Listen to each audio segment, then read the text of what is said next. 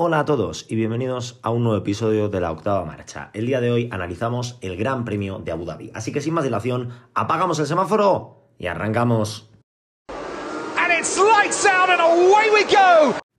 Bienvenidos a todos al cuadragésimo quinto episodio de esta temporada, de esta tercera temporada, segunda y media, ya sabéis que la primera fue un poco corta, pero al cuadragésimo quinto episodio de esta tercera temporada de la octava marcha. Hoy ponemos el broche final a las carreras de 2023. Todavía queda más de un mes, bueno, queda un mes exactamente para que acabe el año. No han terminado los episodios, vamos a seguir, ya lo sabéis, pero hoy es la última vez que analizamos un gran premio de este 2023. Por problemas, eh, bueno, no por problemas, por un viaje personal que os comenté la semana pasada, pues no pude ver ni la quali ni la carrera. Sí que me vi luego la, la carrera de, del domingo, pues me la vi el domingo por la noche y la verdad que, ahora veréis lo que, lo que opino de ella. Antes de comenzar a analizar el fin de semana, recordar, aunque he sido muy pesado, y subí un post a Instagram, que teníamos eh, luchas en el Campeonato del Mundo, luchas importantes y luego luchas eh, menores. Recordemos que entre Ferrari y Mercedes había tan solo cuatro puntos y que iba a ser una lucha emocionante. Y también recordar que entre McLaren y Aston Martin había 11 puntos. Se antojaba difícil que Aston Martin recuperase la cuarta posición y luego la cuarta posición del Mundial de Pilotos, que era una auténtica locura.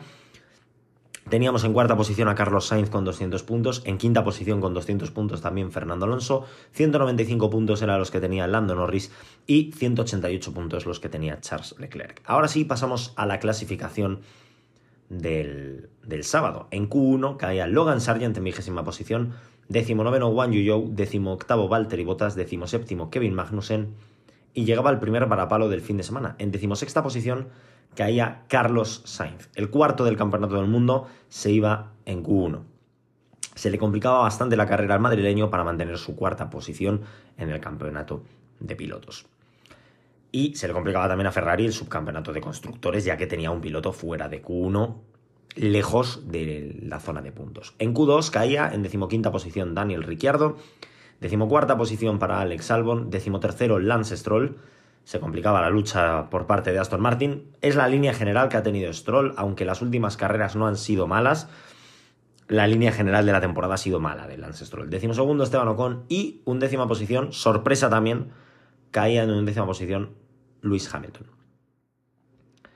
Por lo tanto, teníamos a Carlos Sainz en decimosexta posición, que iba a perjudicar su propio mundial, iba a tener dificultades para pelear por esa cuarta posición en el campeonato de pilotos y iba a poner en problemas a Ferrari por esa segunda en el de constructores. Y Hamilton, que tenía el tercer puesto garantizado, ni Carlos Sainz ni Fernando Alonso ni Lando Norris eh, podían llegar al piloto británico y este tampoco podía llegar a Checo Pérez. Así que es cierto que Hamilton en su lucha personal no se jugaba nada, pero con Mercedes sí que se estaban jugando ese subcampeonato.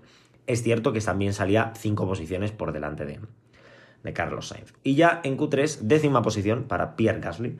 Novena posición para Checo Pérez. La temporada de Checo Pérez creo que merece un análisis aparte. De hecho, me voy a apuntar un episodio porque la temporada de Pérez ha sido desastrosa. Y estoy siendo majo y todo, ¿eh? Porque la temporada de Pérez eh, da, para, da para analizarla, ¿eh? O sea, insisto, ha sido una temporada mm, lamentable. Me lo voy a apuntar aquí un momento. Eh, dadme un segundo. Eh, yo, de hecho, cuando, como no vi la, la clasificación, sí que me fui enterando de cosas Pensé que Pérez estaba segundo o tercero. Digo, bueno, pues estará arriba, pues no. sin más. Octava posición para Nico Hulkenberg, que una vez más gana a su compañero de equipo. También la temporada de Magnussen da para otro análisis, que no voy a hacer, evidentemente. Séptima posición para Fernando Alonso, que se colaba en Q3 de manera espectacular.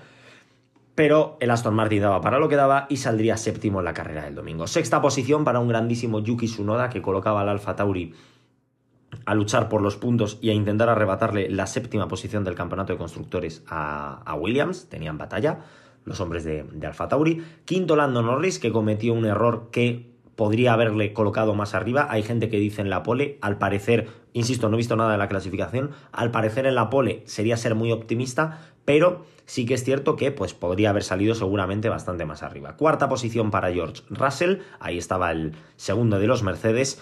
Tercera posición para Oscar Piastri, gran actuación del australiano. Segundo, Charles Leclerc, cumplía el monegasco porque primero, intratable, el señor Max Verstappen.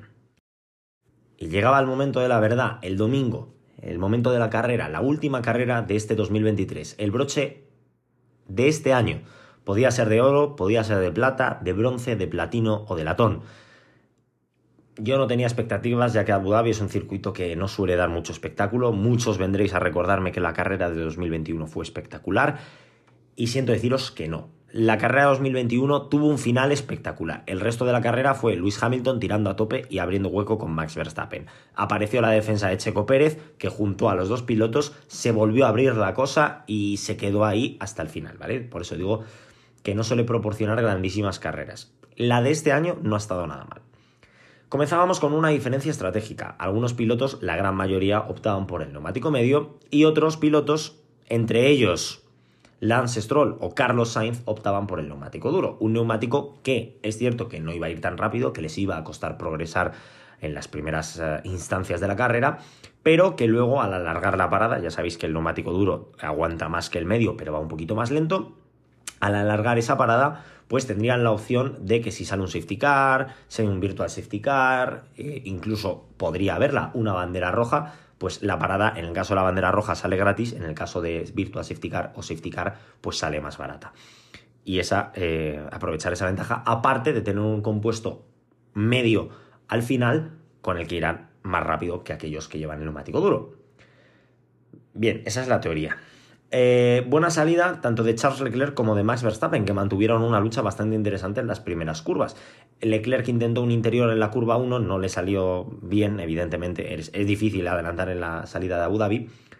Y luego em, lo, volvió a intentar en la curva 6, de hecho se tiró al interior, lo hizo bastante bien y em, Verstappen finalmente pues, le, adelantó. Eh, Leclerc tiró las dos primeras vueltas, pero ya sabemos que el Red Bull pues es el Red Bull.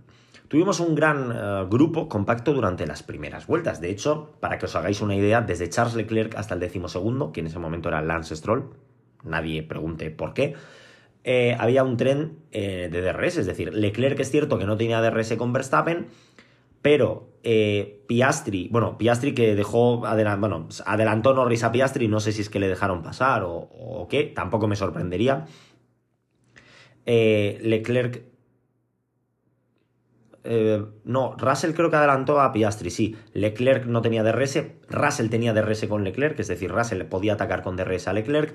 A su vez, eh, Norris, que adelantó a Piastri, podía atacar a Russell, Piastri podía atacar a Norris, Sunoda podía atacar a... Mm, perdón, eh, Piastri podía atacar a Norris, sí, Sunoda podía atacar a Piastri, Alonso podía atacar a Sunoda, Hulkenberg, bueno, creo que Hulkenberg se desinfló bastante, la verdad había un tren de DRS que se cortaba un poco con Carlos Sainz que perdía un poquito de contacto. Stroll tuvo un gran ritmo con los duros y pudo pegarse a ese grupo del DRS, al contrario que Carlos Sainz que tuvo un ritmo un poquito peor con los duros. Ese grupo pues poco a poco se fue estirando, tampoco es que se estiró mucho, de hecho en las primeras 40 vueltas no hubo doblados, cosa que ya es bastante.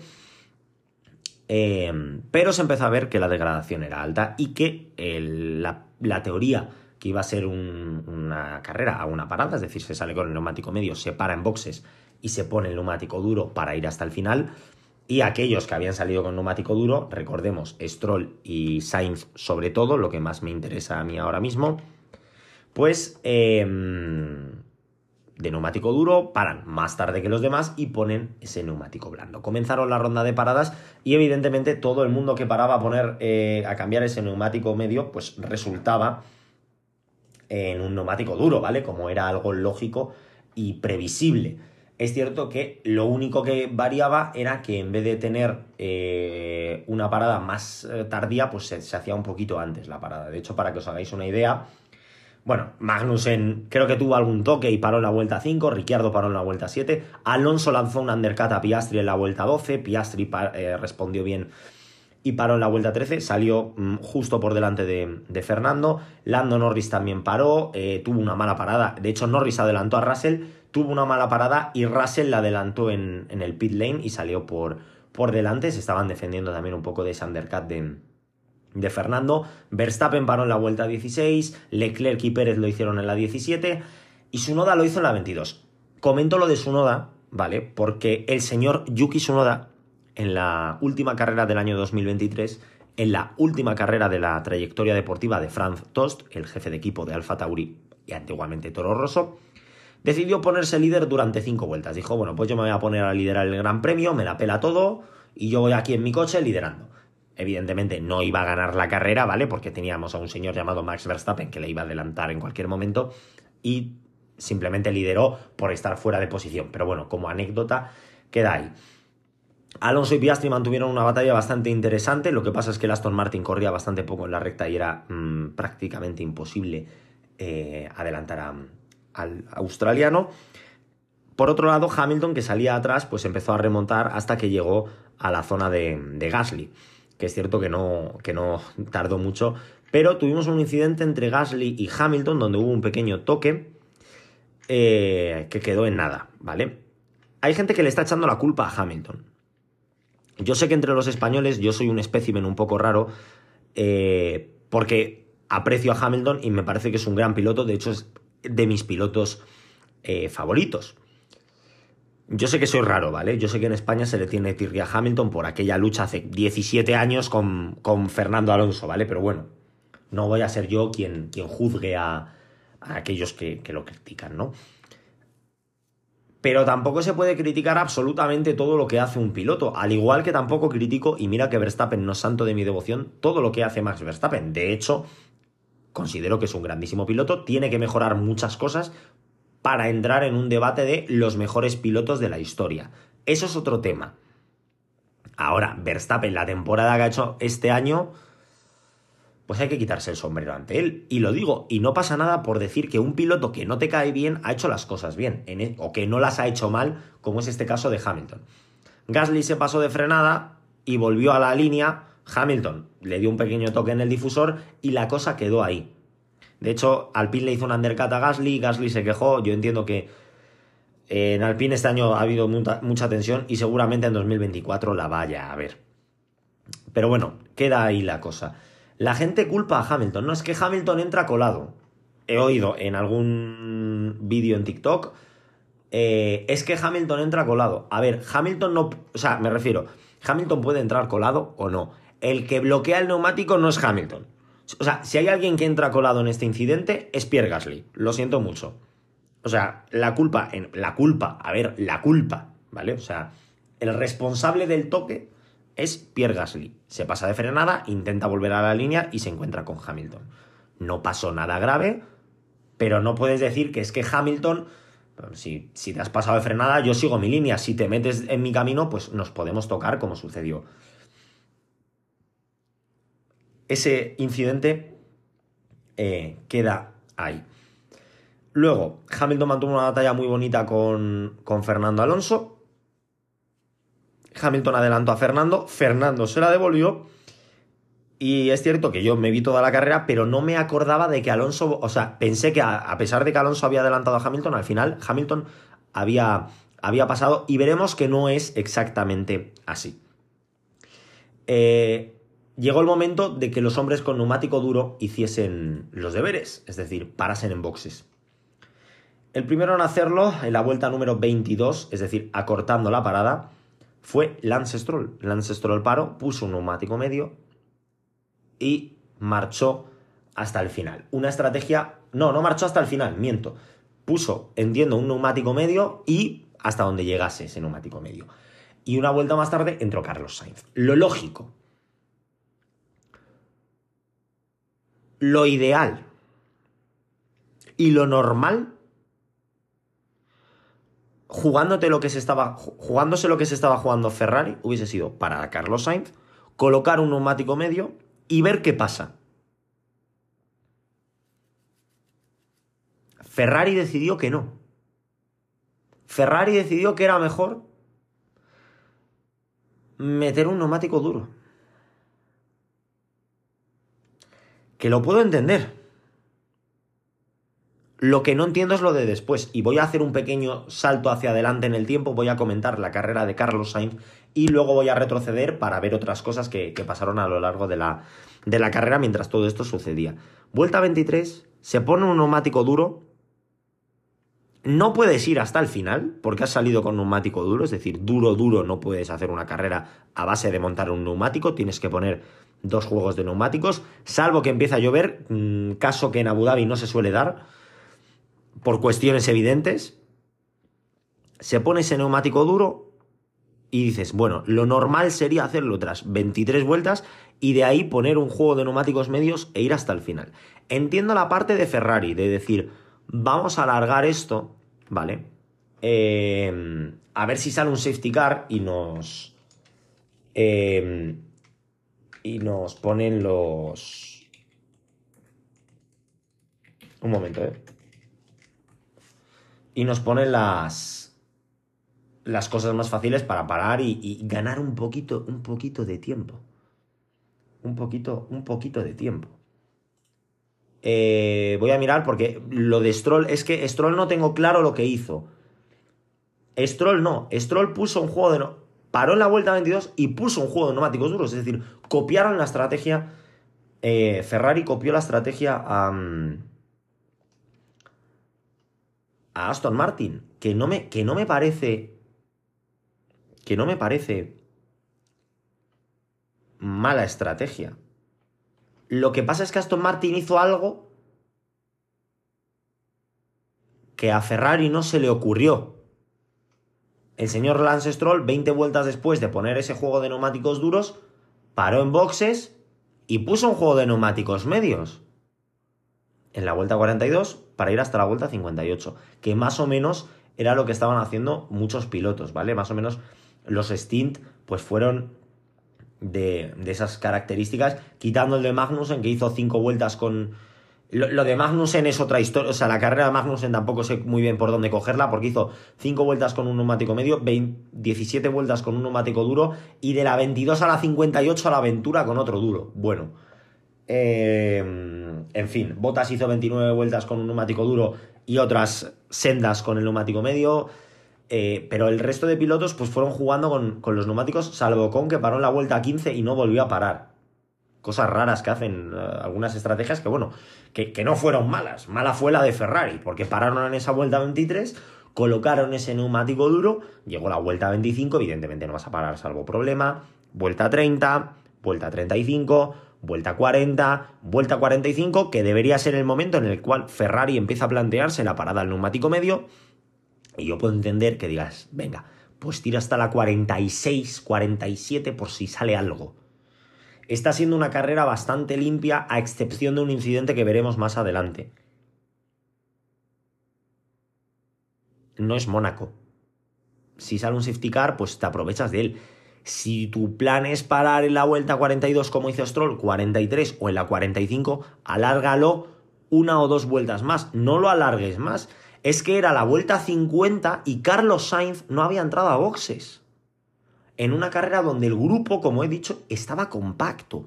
Es cierto que hacia el final de la carrera el grupo se fue estirando por razones evidentes.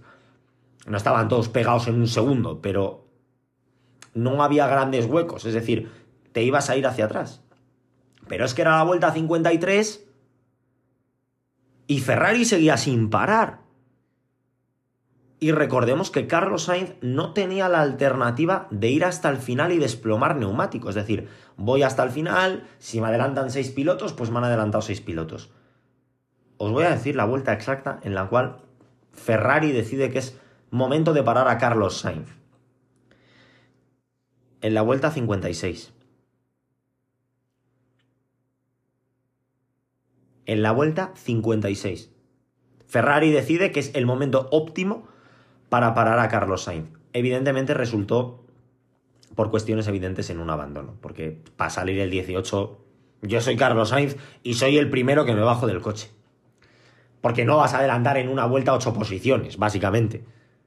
Ferrari jugándose el subcampeonato de, constructores, Carlos Sainz jugándose el cuarto puesto en el campeonato de pilotos, han tenido una mala clasificación que nos puede pasar a todos. Y la estrategia de Ferrari es duro hasta la vuelta 23, y duro hasta que salga un safety car. No es un duro hasta la vuelta 45, que podemos decir fue buena estrategia, fue mala estrategia. Un duro hasta la vuelta 50, que mira, 50, yo qué sé, me parece tarde para empezar a hacer las cosas. Podemos, pongo un neumático blando que me va a durar 8 vueltas, tiro a tope con el blando hasta que... y que sea lo que Dios quiera. Bueno, lo puedo entender. Es que la estrategia de Ferrari fue, salimos con neumático duro para alargar la parada, lo cual me parece razonable. Quizá no era lo óptimo, pero me parece algo razonable. Estás atrás, tienes que remontar, tienes que hacer algo diferente a los demás. También es cierto que con el ritmo que venía demostrando Ferrari, lo vimos en, la clasificación y luego en, la carrera con Leclerc, que ahora hablaremos de él. No era mala, no era una locura haber salido con neumático medio y remontar a base de voy más rápido que tú y te adelanto porque tengo mejor coche. Recordemos que delante de Sainz había pilotos como Ricciardo en el Alfa Tauri, Albon en el Williams, Stroll, ya no voy a hablar del coche, Stroll Ocon en el Alpine, Gasly en el Alpine o Hulkenberg en el Haas. ¿Vale? Algunos de los pilotos que por ley de la gravedad, por así decirlo, tenían que irse hacia abajo. Albon se iba a ir hacia abajo, a Ricciardo le tienes que adelantar con un Ferrari, eh, a Ocon y a Gasly también, Hulkenberg lleva un Haas, le tienes que adelantar. Hombre, no te voy a decir a Pérez, pero pues a Alonso incluso podría haberle adelantado perfectamente y luchar por, por subcampeonato y por su cuarto puesto que también tiene derecho a, luchar. No voy a ser yo aquí el que diga que hay una conspiración para que Leclerc quedase por delante, porque creo que Ferrari jugándose el subcampeonato, o sea, si no se hubiesen jugado nada, te podría decir, mira, no me parece descabellado. Creo que jugándose lo que se estaban jugando no era la, o sea, no no se van a poner a hacer el imbécil, no creo, ¿eh? Insisto, es mi opinión, e igual el razonamiento de Frederic Basser fue ese. No lo sé, espero sinceramente que no, porque es que eso ya es de ser gilipollas, ya ni tonto. O sea, si, vas a ponerte a jugar con tus dos pilotos jugándote un, un subcampeonato de constructores, pues no lo sé, haz lo que quieras, pero creo que no es la manera de proceder. Que no, creo, no estoy diciendo que fuese así, pero evidentemente le condicionó mucho. Pero es que la estrategia de Ferrari se basó en salir con un neumático duro, alargar la parada, poner un, segundo juego de neumáticos duros para poder alargar un poco la parada, lo puedo entender. Pero el alargar la parada dependía de que saliese un safety car. ¿Qué ganas? Si no, o sea, vale, si, sale un safety car en el momento que necesitas, o, en cualquier momento, en el momento que necesitas. Si sale en la vuelta 25, no vas a parar en boxes, porque acabas de parar o sale el safety car a partir de la vuelta 40, si sale antes, pues mala suerte, no te ha servido de nada la estrategia, y si no sale, que fue el caso, estás haciendo el imbécil. Tienes que parar, o sea, porque es eso, no es que me digas un medio y hasta donde llegue el medio, que te puedo decir que es mejor o peor estrategia, es que estás obligado a parar y has parado, bueno, entre comillas, porque has parado para retirar el coche porque sabías que ya ibas a salir donde ibas a salir y no, y no merecía la pena. Sinceramente, Ferrari arruinó la carrera de, de Carlos. Y muchos dirán que es que a Leclerc le ha pasado. A Leclerc no le ha pasado algo tan heavy como lo que le ha pasado el domingo a, Carlos Sainz. Porque sinceramente, lo de Carlos Sainz es que dices, no, es que Leclerc perdió la victoria de, Silverstone o la de Mónaco por fallos estratégicos. Y te doy la razón. Perdió puntos en Bélgica por hacer el mongolo a parar por la vuelta rápida. Y te doy la razón. No le ha costado quedar el 18, en ningún caso. En el caso de Carlos, le ha costado mucho. Ya veremos cómo terminó la cosa. Eh, volviendo un poco al, resto de, pilotos, eh, Checo Pérez que tenía que remontar, remontó, remontó muy bien, hizo una buena carrera Checo Pérez. Hasta que llegó el momento de adelantar a Lando Norris. Checo Pérez se tiró en la curva número 6 y se tocó con Lando Norris. Investigaron el incidente y determinaron que el culpable, a pesar de que todo el mundo dice lo contrario, era Checo Pérez. Le cayeron 5 segundos.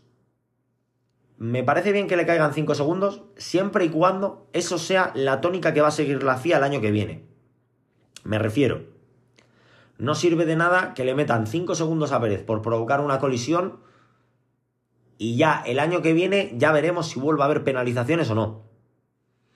También te digo, es cierto que este incidente no causó nada más. ¿Por qué es culpa de Pérez? porque Norris sigue su trayectoria. Checo Pérez hace un dive que ahora hablaremos de esto. Norris sigue su trayectoria, Pérez aparece en su trayectoria, se tocan, culpa de Pérez. Fácil, sencillo y para toda la familia.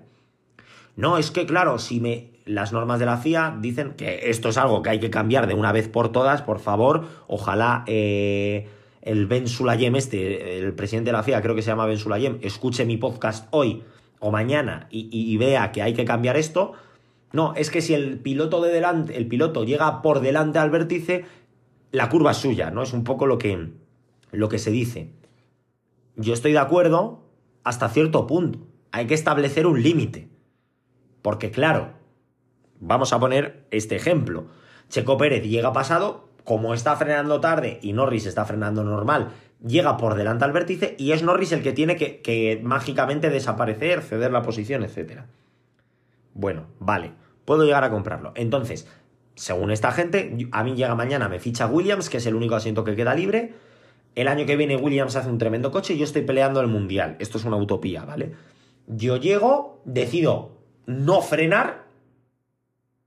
Decido no frenar. Hay que frenar el cartel 200. Yo freno en el de 50 y ya veremos si paro el coche como yo voy a 300 kilómetros por hora y el de la curva va a 180, evidentemente llego yo por delante al vértice, y si nos tocamos es culpa del otro, porque yo voy por delante en el vértice. Creo que no. Creo que en ese caso estaría muy claro que la culpa es mía. Claro. Es que Checo Pérez para el coche. Hombre, Lando Norris le ayuda bastante a parar el coche a Checo Pérez. Porque se tocan, no pasa nada, porque es una curva relativamente lenta y es un toque pequeño Creo que 5 segundos es una sanción aceptable, insisto, siempre y cuando esto vaya a ser mantenido eh, durante el año que viene. Si el año que viene vamos a seguir viendo cosas raras por parte de la FIA, pues bueno, pues son 5 segundos que le han caído a Pérez, un poco por la carísima, sinceramente. Por otro lado, llegó el momento de la batalla final entre Checo Pérez, que remontó muy bien, George Russell y Charles Leclerc. Checo Pérez tenía esa sanción de 5 segundos y a Russell le avisaron, al igual que a Leclerc. Pérez adelantó a Russell y empezó a recortarle a Leclerc. Y Leclerc, recordemos que se estaba jugando el campeonato de constructores Mercedes con Ferrari, decidió jugar sus cartas. Leclerc fue, y lo digo de verdad, fue muy inteligente. Igual que otras veces ha estado muy torpe, en esta ocasión fue extremadamente inteligente. Charles Leclerc estaba en segunda posición con 18 puntos, ¿vale? No recuerdo muy bien cómo estaba mm, el campeonato de constructores en, Las Vegas, voy a, mirarlo. Charles Leclerc que estaba sumando 18 puntos a Ferrari. Carlos Sainz creo que estaba noveno, eh, una cosa así, pero tenía, insisto, tenía que parar en boxes, por lo tanto es como si no estuviera, ¿vale? O sea, Carlos Sainz se sabía, se anticipaba que iba a ser tremendo cero. George Russell en ese momento estaba en cuarta posición, ya que Checo Pérez se encontraba tercero, es decir, caían 15 puntos a favor de. 12 puntos, perdón, a favor de, de Mercedes frente a los 18 de, de, Leclerc. Y por otro lado, Hamilton estaba en novena posición, aportando otros dos puntos extra al equipo Mercedes. Mercedes tenía 14 puntos en el bolsillo, 12 de Russell, 2 de Hamilton. Y Leclerc tenía 18, los únicos 18 de Ferrari. En ese momento, con esa situación, a Ferrari le valía para ser subcampeón de constructores. El problema Checo Pérez tenía 5 segundos y no los iba a abrir con Russell. Eh, finalmente pasaron cositas. Leclerc, a falta de dos vueltas, dijo: Decidme cómo está el gap de, de Russell con, con Pérez.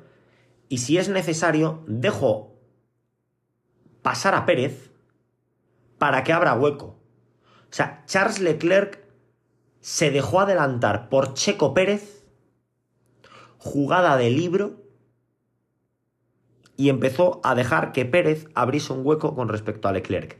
Leclerc tenía que estar rápido porque si Pérez abre un hueco superior a 5 segundos quedas como un auténtico imbécil.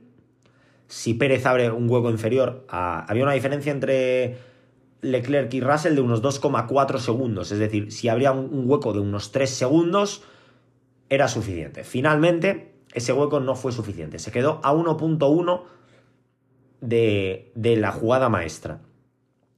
La línea de meta, Pérez cruzó segundo, pero con la penalización cayó a la, a la cuarta posición. Y vamos a repasar los, los resultados de la carrera. Bueno, no, miento, miento, miento, miento. Porque otro señor que se sacó eh, la minga a pasear, como de costumbre, fue Fernando Alonso. Adelantó a Yuki Tsunoda en la última vuelta para arrebatarle la séptima posición que veremos en qué se traduce. Los resultados de la carrera, en última posición tenemos a Kevin Magnussen, decimonovena posición para Valtteri Bottas, DNF de Carlos Sainz, diréis, ¿cómo es posible? Eh, es un DNF, lo siento mucho, yo ya sabéis que soy partidario de que si no cruzas la línea de meta, aunque, porque diréis, claro, si no has completado las 58 vueltas del Gran Premio de Abu Dhabi es DNF, no, si te han doblado, pues has completado 57, pero has terminado la carrera. Has visto bandera de cuadros, cosa que no vio Carlos Sainz.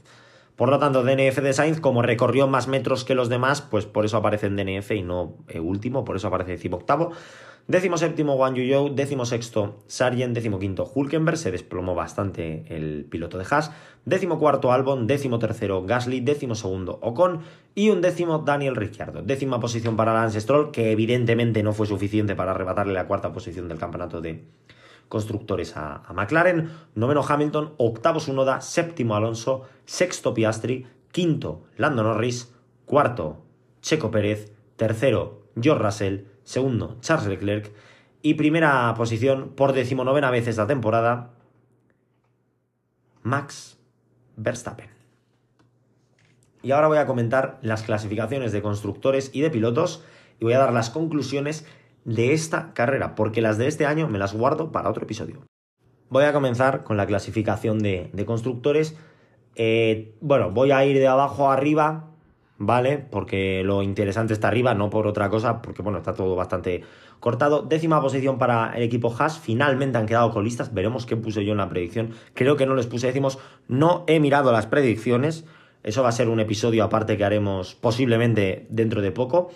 Con 12 puntos, eh, empezaron muy bien la temporada, pero la falta de, oportunidades realmente para sumar puntos pues les ha costado caro. Novena posición para Alfa Romeo con 16 puntos. Sinceramente yo no daba un duro porque terminasen eh, por delante de Haas. Porque por los que sí que no daba un duro porque terminasen en octava posición era por Alfa Tauri, que ha terminado octavo con 25 puntos. Pero es que si la estrategia llega a ser un poco diferente, igual hubiesen acabado séptimos por delante de Williams, que ha sumado 28 puntos. Sexta posición para Alpine con 120, quinta posición para Aston Martin con 280, cuarta posición para McLaren con 302. Esto creo que no es nada nuevo. Finalmente Aston Martin queda quinto, no sé si alegrarme, yo creo que sí, porque esto es más túnel del viento para el año que viene. El dinero no es un problema para el señor Lorenz Stroll. Tercera posición, para Ferrari, 406 puntos. Segunda posición para Mercedes, 409 puntos. Si le llega a salir la jugada a Charles Leclerc, quedan por delante del equipo Mercedes. Y primera posición para Red Bull, con únicamente 860 puntos, ¿vale? Es decir, han doblado a, Mercedes. Eh, no voy a decir nada más. Han doblado a Mercedes. Eso es lo que voy a decir. ¿Vale? Eh, si a Red Bull ahora llega la FIA y, decide quitarle la mitad de los puntos conseguidos esta temporada solo al equipo porque han descubierto que Adrian Newey eh, ha robado los planos de una nave espacial y eso está prohibido y dicen deducción de puntos, la mitad, porque consideramos que no. 430 eh, siguen siendo campeones del mundo de constructores. Así queda la cosa. Campeonato del Mundo de Pilotos, última posición, lo tengo que decir. Vigésimo segunda posición para Nick Debris, cero puntos. Eh, vigésimo primera posición para Logan Sargent, un punto. Vigésima posición para Liam Lawson, dos puntos. Tristísimo lo de Sargent, ¿eh? Decimonovena posición para Kevin Magnussen con tres puntos. Decimo octava posición para Wang Yu con seis puntos. Décimo séptimo Daniel Ricciardo, también con seis puntos. Mejores resultados que, que Zu. Décimo sexta posición para Nico Hulkenberg con 9 puntos. Décimo quinto Valtteri Bottas con 10 puntos. Décimo cuarto, que yo no daba un duro por él, Yuki Tsunoda 17 puntos. Muy lejos de Alex Albon, que queda décimo tercero con 27 puntos. Décimo segunda posición para Esteban Ocon con 58 puntos. No pudo con Pierre Gasly en un décima posición con 62 puntos. No pudo este con Lance Stroll, que quedó décimo con 74 puntos. Que no pudo con Oscar Piastri, que quedó noveno con 97 puntos. Octava posición para Russell, estaba sellada desde antes de la carrera, 175 puntos. Ahora viene el momento más doloroso del lugar. Eh, antes de pasar, recordemos que había una diferencia de 12 puntos entre, entre Sainz y, y Leclerc y que Leclerc sumó 18. Así que Leclerc salió de la séptima posición para subir a la sexta, no lo sé, ahora lo veremos. Séptima posición para Carlos Sainz, 200 puntos. Ha perdido la posición con Fernando Alonso, ha perdido la posición con Charles Leclerc y ha perdido la posición con Lando Norris. Una auténtica lástima. Creo que la creo que el resultado, el número de puntos de Carlos o ese puesto de Carlos no le hace para nada justicia a la temporada que ha hecho. Sexta posición para Lando Norris, se quedaba exactamente como estaba, ganaba la posición de Carlos, por lo tanto era quinto, pero perdía la posición de Leclerc, por lo tanto era sexto. 205 puntos, quinta posición para Charles Leclerc, 206 puntos, un punto de diferencia entre Charles Leclerc y Lando Norris. Y diréis, qué crack Fernando Alonso que finalmente ha quedado cuarto, qué listo es. Ese adelantamiento de Yuki Tsunoda le da dos puntos, de la octava a la séptima. En la octava sumas cuatro puntos, es decir, 204. Hubiese quedado sexto, pero con ese séptimo puesto adelantó a Lando Norris con 206 puntos. Lando Norris tiene 205, le, adelantaba sí o sí. Y empataba puntos con Charles Leclerc. Qué crack Fernando Alonso. Wow Magic. Que ha igualado a Leclerc. ¿Y por qué ha quedado por delante? Bien, en esta, bueno, creo que lo he explicado varias veces, pero en esta, en este, en la Fórmula 1, si hay un empate a puntos, pues se mm, determina por posiciones, ¿vale? Es decir, el que más veces haya quedado primero va por delante. Fernando Alonso tiene un total de cero victorias esta temporada, por lo tanto no ha quedado primero. Charles Leclerc tiene un total de cero victorias esta temporada, por lo tanto tampoco ha quedado primero. Como están empatados a primeros puestos, nos tenemos que ir a segundos puestos. Charles Leclerc ha quedado segundo en el Gran Premio de Austria, en el Gran Premio de Las Vegas y en el Gran Premio de Abu Dhabi, lo que hacen tres segundos puestos. Fernando Alonso ha quedado segundo en el Gran Premio de Mónaco, en el Gran Premio de Canadá y en el Gran Premio de Holanda. Por lo tanto, tres están empatados a primeros puestos, nos vamos a los segundos. ¿Están empatados a los segundos? Hay que irse a los terceros. Charles Leclerc ha quedado tercero en Azerbaiyán, en Bélgica y en México, un total de tres veces. Fíjate, si hubiese. Ah, no, lo de Estados Unidos era. Perdón, era. Mm, eh, DNF. Eh, o sea, era sexto, perdón. Y Fernando Alonso ha quedado tercero en Bahrein, tercero en Arabia, tercero en Australia. Por lo tanto, ya ha empatado a Leclerc. Pero además ha quedado tercero en Mónaco y tercero en Brasil. Por lo tanto, Fernando Alonso, gracias a esos terceros puestos, queda cuarto con 206 puntos en el campeonato de pilotos. Tercera posición para Hamilton, 234. Segunda posición para Checo Pérez 285 y primera posición para Max Verstappen 575. Y yo aquí tengo una pregunta, ¿vale? Porque he comentado que Red Bull, em, si le deducía la mitad de los puntos, qué triste es la vida de Checo Pérez. Qué triste es la vida de Checo Pérez. Eh, pues le, bastaba para, aun perdiendo la mitad de los puntos, para ser campeón. Si a Checo Pérez le desvinculasen de Red Bull y hubiese corrido en... O sea, le dicen, tus puntos no van a... Es más, vamos a quitarle 285 puntos a Red Bull, solo va a puntuar Max Verstappen 575 puntos, le vale para ser campeón del mundo de constructores, aparte de ser campeón del mundo de pilotos. Pero es más, si descubren que Max Verstappen ha tomado mm, testosterona a tope e iba dopado hasta las pencas y deciden, eh, misma situación que Red Bull, quitarle la mitad de los puntos, Max Verstappen se quedaría con 287,5 puntos y sería campeón del mundo igual. Si os sentís tristes alguna vez en la vida, pensad que si os hubiesen puesto en el asiento de Checo Pérez esta temporada y por vuestras habilidades nefastas comparadas con las de estos pilotos, ¿eh? hubieseis hecho DNF o vigésima posición o último en absolutamente todas las carreras del año, es decir, hubieseis quedado por detrás de Nick Debris en el campeonato de pilotos, hubieseis ganado el campeonato del mundo de constructores. O sea, si, si Lance Stroll estuviese en el Red Bull y no hubiese sumado ningún punto, hubiese sido campeón del mundo de constructores, gracias a Max Verstappen.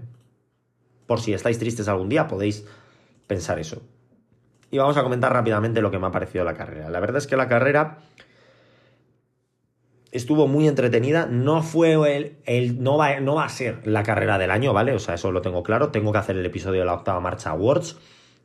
Eh, no va a ser la carrera del año, pero fue una carrera muy entretenida para lo que yo me esperaba, la verdad. O sea, no me esperaba eh, una carrera tan sumamente curiosa y tan sumamente entretenida con relativa acción durante toda la carrera. Tuvimos pequeñas dosis de acción a lo largo de las 58 vueltas y creo que eso está bastante bien y que no lo podemos ver eh, todos los días. Así que sinceramente la, carrera de Abu Dhabi da el, le da el pase. De ahí el título de este episodio, que es que puso el broche de oro a 2023. Porque la batalla al final con Pérez, Leclerc, ese momento del subcampeonato de constructores, el adelantamiento de Alonso a su noda que le valía la cuarta posición, eh, estuvo bastante bien y de ahí el broche de oro. Es cierto que la carrera no ha sido para oro, pero el conjunto de la temporada sí. Ya lo comentaré en un episodio próximamente.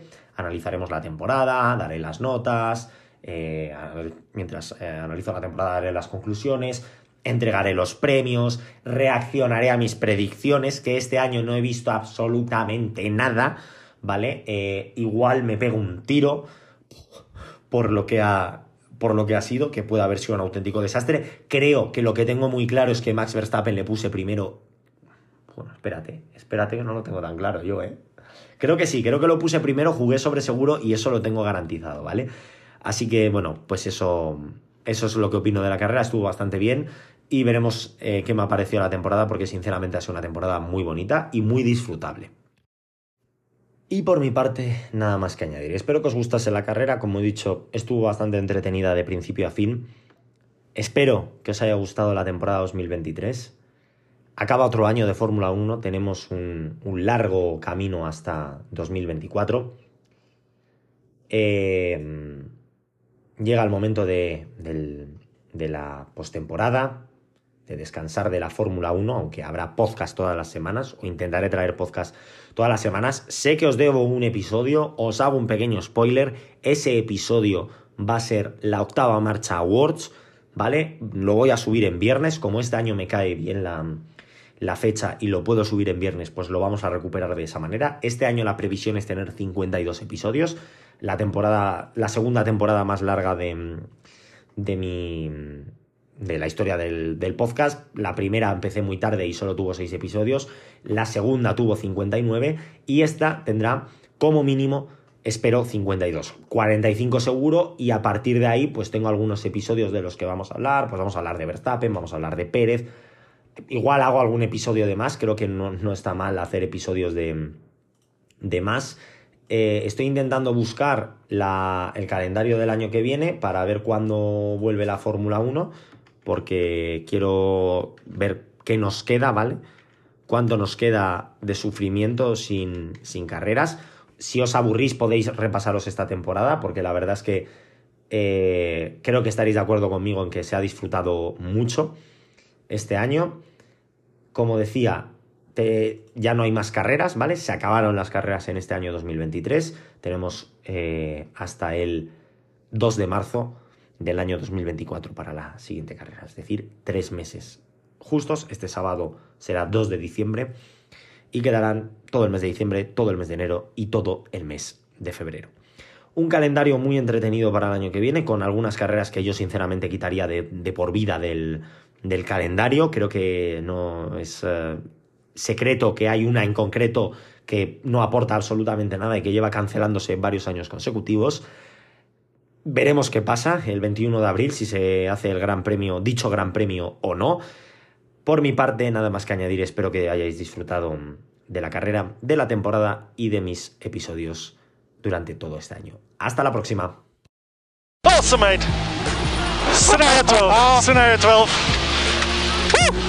Holy mac and cheese balls.